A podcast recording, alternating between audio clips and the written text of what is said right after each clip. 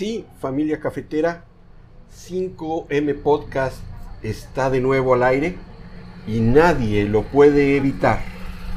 Muchísimas gracias por escuchar este podcast cafetero donde te llevamos de la manita desde el cultivo hasta la taza. Y en la emisión de hoy tenemos a un gran amigo muy querido, está en un sitio muy especial en mi corazón y en mi panza. ¿Por qué? Estamos hablando de Vicente Martínez, de Emerson, de Cuántico, barista, chef, panadero, repostero. Es, eh, eh, eh, una caja de Pandora, pero de las buenas. ¿No? como la que acaban de abrir a inicios de año. Este, muchísimas gracias familia cafetera y en especial muchas gracias Vicente por estar en los micrófonos del podcast cafetero 5M. Gracias. Hola Sergio, hola a todos, muchas gracias Sergio por la invitación. Del otro lado del micrófono está la familia cafetera que quiere escuchar desde el inicio. ¿Cómo iniciaste en el mundo del café? ¿Cómo ¿Recuerdas el primer café que tomaste en tu vida? No, el primero que tomé en mi vida, no, porque lo más seguro es que fue en casa y fue soluble, ¿no? Así como todos. Fatal, fatal. Pero sí recuerdo el primer café que tomé bien hecho, preparado por un barista.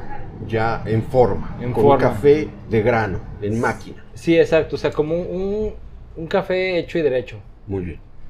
Eso sí lo recuerdo. Este, porque en casa pues éramos de soluble, ¿no? ¿Dónde fue, cómo fue tu experiencia con el café? Pues resulta que en ese tiempo Lupita... Lupita o Lupita, me, Lupita es mi esposa. Ah, ok, ok. Lupita mi esposa. ella era barista en una cafetería en Providencia. Ok. Y ella me preparó el primer café así, bien hechecito. Bien hecho, como, como Dios manda. Éramos novios todavía. Ah, bueno, hace poquito. Sí. La década pasada. Así es. El siglo pasado. ah, la década ah, pasada. Y eh, no eras un cafetero habitual. ¿O fue tu primer contacto como, y, a partir de ahí nació tu, tu, vena cafetera? No, realmente no fue así. Creo que el contacto con el café lo tuve mucho antes. No sé, cuando estaba en la universidad llegué a ir a cafeterías. Este, pero como que no eres consciente de lo que tomas. O sea, creo que lo que pasa con muchos consumidores en general es que no son conscientes de lo que se están llevando a la boca, ¿no? Claro, Si realmente ese café es de buena calidad, de mala calidad, si está bien hecho, no está bien hecho. Porque en el fondo tú vas a un café y tú confías en que esa persona sabe lo que está haciendo. Así que nunca fui consciente de lo que me estaba tomando. Damos por hecho que todos los cafés saben igual, se preparan igual. Y hasta cierto punto, pues alguien que no sabe no, alcanzaría a distinguir entre un café soluble y un café, un café bien preparado a máquina, ¿no? Este. El café, el primer café consciente fue el que me tomé preparado por Lupita porque ella lo preparó y me dijo hice esto, aquello y lo otro, entonces ya me acercó al proceso de elaboración de un café. Qué bonita frase acabas de, acuñar, un café consciente. Así es. Me gustaría este, poder detallar un poco más cómo, cómo es un café consciente, pero primero vamos a hablar de, tu trayectoria. Tomaste tu primer café consciente eh, eh, y luego cómo devinieron las cosas para que pues seas un barista, seas tostador, hayas, tenido varios negocios eh, en, este sentido de, de café y pan. Bien, bueno, Realmente el acercamiento real creo que lo tuve por necesidad, va porque Lupita seguía trabajando de barista y yo trabajaba como profesor en una escuela. Yo daba clases de filosofía. Ah, iba a decir de, gastronomía, pero no. Ah, Filosofía. nada que ver. y justo cuando nos íbamos a casar, este, bueno, ya cuando nos casamos, el, el lugar donde yo daba clases me dijeron que me iban a dar clases 15 días sí y 15 días no. Ok. Entonces yo dije, ok. Te pues, bajaron las horas. Me bajaron las horas y realmente no me iba a alcanzar para nada. Así que pues renuncié y en esa búsqueda de empleo pues me acerqué a este mundo de la gastronomía. Dejé la parte académica y la docencia y volteé a ver la gastronomía. Ok, ok. Este, y ahí entré a trabajar en una pastelería porque una compañera de la universidad, todavía estaba en la universidad, trabajé en una pastelería y me dijo, hacen falta gente. Resulta que yo llegué a una pastelería, a una sucursal con una cafetera, Ok. pero nadie sabía usarlo. ¿Tú cuál crees que sea la mejor pareja del café? Justamente ahí donde llegué a trabajar. Café con pan. Café con Café pan con es el binomio. Sí, claro. Es que están hechos el uno para el otro. ¿Cómo marida, este, vamos centrándonos en un café de especialidad, cómo marida con con un pan? Eh, cu- cu- ¿Cuáles serían las mejores combinaciones o maridaje que la familia cafetera pudiera replicar cuando vengan aquí a, a- a tu negocio a Cuántico o, o- o quieran ir eh, desarrollando un poco más este binomio café y panadería? Sí, es que mira, es algo muy sencillo. Un café por sí solo te lo puedes tomar y está bien. Pero un pan por sí solo, si te lo comes, pues haz- le hace falta algo, ¿va? Sí, sí, ay, por lo menos para pasarte. Para pasártelo. Entonces es como como buscar un acompañamiento para ese pan. Qué buen acompañamiento que un café. El café lo puedes tomar americano con leche, con chocolate, como tú quieras, frío, caliente y finalmente es esa bebida que corta con el sabor dulce del Claro. pan y cuando vuelves a comer ese pan es, es una nueva experiencia porque finalmente ya tienes ese, esa boca aromatizada de café. se amalgaman. ¿no? Así es. Pero Llena los huecos de uno y llena los huecos de otro. Así es, pero también pues tienes que acompañarlo con alguien, digamos que es más bien una necesidad del pan que del café, porque el café te puede despertar, sigues, pero el café, te el pan te lo tienes que bajar con algo. Y sabe mucho mejor con un café sin azúcar, que te quita el dulzor, te lo da otra vez el pan, te lo quita Sí. el café, te lo da el pan y así. Como una, una charla entre los dos. Así uno, es. Uno platica, el otro contesta, uno platica y el otro contesta. Exactamente. Ya en esta eh, panadería que estás eh, ahorita en, en esa historia que tiene una cafetera, Ajá. ahí pues lo que aprendiste de con Lupita pues lo vas este No, resulta que no sabía nada yo nada. de café. Vamos sinceros. Entonces, mira, es- es- esa historia está, está muy, muy sencilla. Yo llegué, tenía una cafetería y les preguntó cómo se usa. Yo estaba emocionado porque les dije, ah, mi esposa es, es barista y no sé qué. Y dije, oye, ya te voy a tener contacto con el café". Presumiendo a la pareja. Pero resulta que no. Nadie sabía hacer café. Nadie sa- sabía hacer café. Y lo más loco es que tenía un recetario bien, Extenso. no, no, Ah, bi- bien absurdo, Oh, bien sin sentido. La verdad no sé cómo, cómo sucedió bien, pero algo que me dijeron es, ah, eh, este, es que el recetario nos lo dio la cafetería de arriba. Resulta que un repartidor cuando vio que nadie sabía, fue a preguntarle a la cafetería de arriba y les fue a decir, oye, ¿cómo preparas el café? Y les, a la vez le dieron un recetario mal hecho para que lo prepararan mal, o igual así lo hacían, realmente no sabemos. El punto está que ellos no sabían, yo salgo de ese lugar sin saber nada de café. Casi inmediatamente que salgo, eh, entramos a, entré a trabajar en una cafetería y ahí es donde tuve mi primer capacitación formal como barista. Me empezaron a enseñar cómo calibrar un molino, cómo preparar un espresso, cómo espumar la leche. Y ahí es donde yo ya aprendí, o sea, ya, ya le había perdido el miedo a la, a la máquina porque en, la- en esta pastelería, este, pues, pues me tuve que enfrentar a ella y como me salían las cosas. Ahora ya con formación me sentí más, más empoderado Claro, muy bien. Y ya no tuve ese miedo, así que me fue más fácil el aprender. Y en ese camino, a partir de ahí, fui encontrando a personas clave Mm. que estaban en el mundo del café y que me fueron orientando en cómo preparar un buen café. Ah, una personalidad en la taza. Una personalidad en la taza de.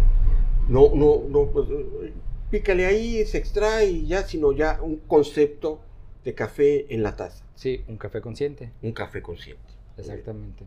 O sea, ya fue, mira, la extracción dura tanto tiempo, la leche la debes de dejar así, debes de vertirla así, te tiene que saber así, no tiene que estar quemado, o sea, muchos detalles que tal vez antes ni siquiera había valorado. Claro, claro.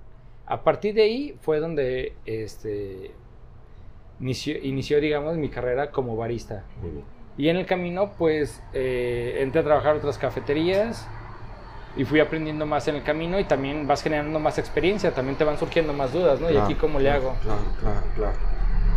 Seguí brincando de una cafetería a otra, no, no brincando en el sentido de, de dejar un trabajo, sino como, o sea, acababa tu ciclo Claro. y te vas a otra, en algunas cerraron, en otras, pues, Hasta ahí eh, uno llega a cierto tope de, de- de Así es. crecimiento. Y eh, creo que has preparado muchos cafés de distintos tipos, ¿no? sí. ¿Ya has tenido algún café que dice, no, ya, este ya no me lo pidan? Como bebida Como preparada, bebida preparada. no. No, todas. Pues es que en el fondo es, esto es algo bien, bien relativo, es como si tú vas a unos tacos y Pero Ya no me piden de pastor. exactamente, pues ya no lo ofrezcas. Ok, muy bien. Entonces si está en el menú, pues hay que ofrecerlo. Claro. Y si te piden 100 veces americano, pues 100 veces americano. Porque en el fondo el que se lo va a tomar es el cliente, no yo. Claro, claro. Una vez que pague por su bebida, lo que haga con ella es su asunto, pues. Claro. Así que si son 100 americanos, pues 100 americanos. Digo, y eso es bueno, que lleguen 100 personas y me piden 100 americanos sería increíble. En lugares donde hubo días que no vendíamos absolu- absolutamente nada, así que mm, por mí no hay ningún problema que me pidan la misma bebida. Café de olla. Exacto, café Sí. de olla 500 veces, perfecto. De barista, ¿qué surgió primero? ¿El, el- el repostero, el panadero o el tostador? No, surgió primero, primero fue barista. Después como barista eh, vi una oportunidad de hacer repostería porque en la mayoría de las cafeterías que, te, que, que trabajaba me di cuenta que no tenían una oferta de postres, ni de pan, ni de nada. Casi todo el mundo iba a una tienda muy conocida un supermercado, compraba sus pasteles hechos y los vendían. Entonces encontré un área de oportunidad y en ese momento estaba estudiando gastronomía, así que me interesé por la repostería y la, la panadería. Y en ese camino, este, seguía trabajando como barista y después como repostero llegué a una casa tostadora o a un, con unos tostadores. Ahí fue mi primer contacto con un, Con, con- con un tostador. con un tostador.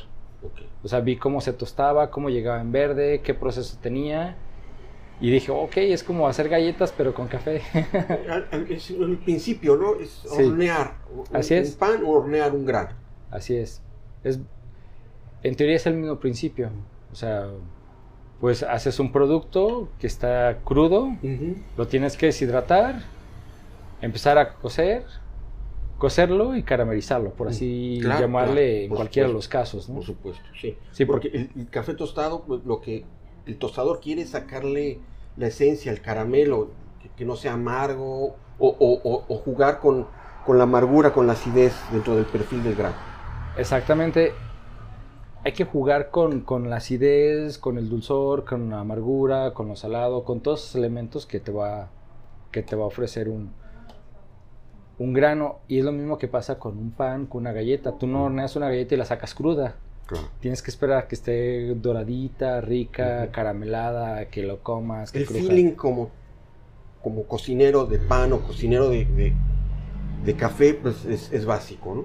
Sí, exacto. O sea, en el, en el fondo tienes que asegurarte que, que ofrezca una experiencia rica al que lo consume, tanto con un pan como con un café. Para la familia cafetera, eh, en Cuántico, y tú como barista, ¿qué les pudieras sugerir para que vengan a tu cafetería?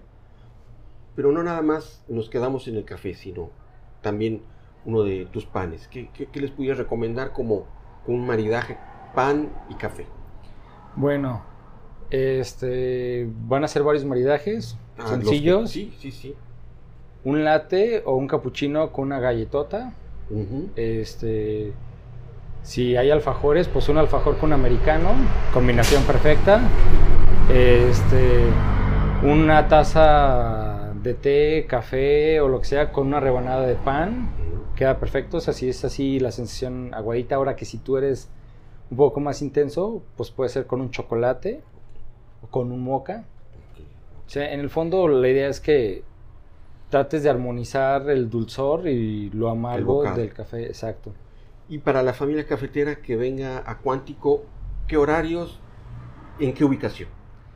Los horarios son de lunes a sábado, de 9 a 7, y la ubicación es Morelos 1357A, esquina con Emerson, Muy bien ubicado. Colonia Americana. Céntrico, familia cafetera. Eh, no duden en, en venir a Cuántico y pedir su café con el pan que, que tiene un, eh, aquí horneado por, por Vicente. Vicente, muchísimas gracias por abrirnos las puertas, por ofrecernos un muy buen café, un magnífico pan. Familia cafetera, muchas gracias por escucharnos. Síganos en Twitter, arroba 5M Podcast. Gracias.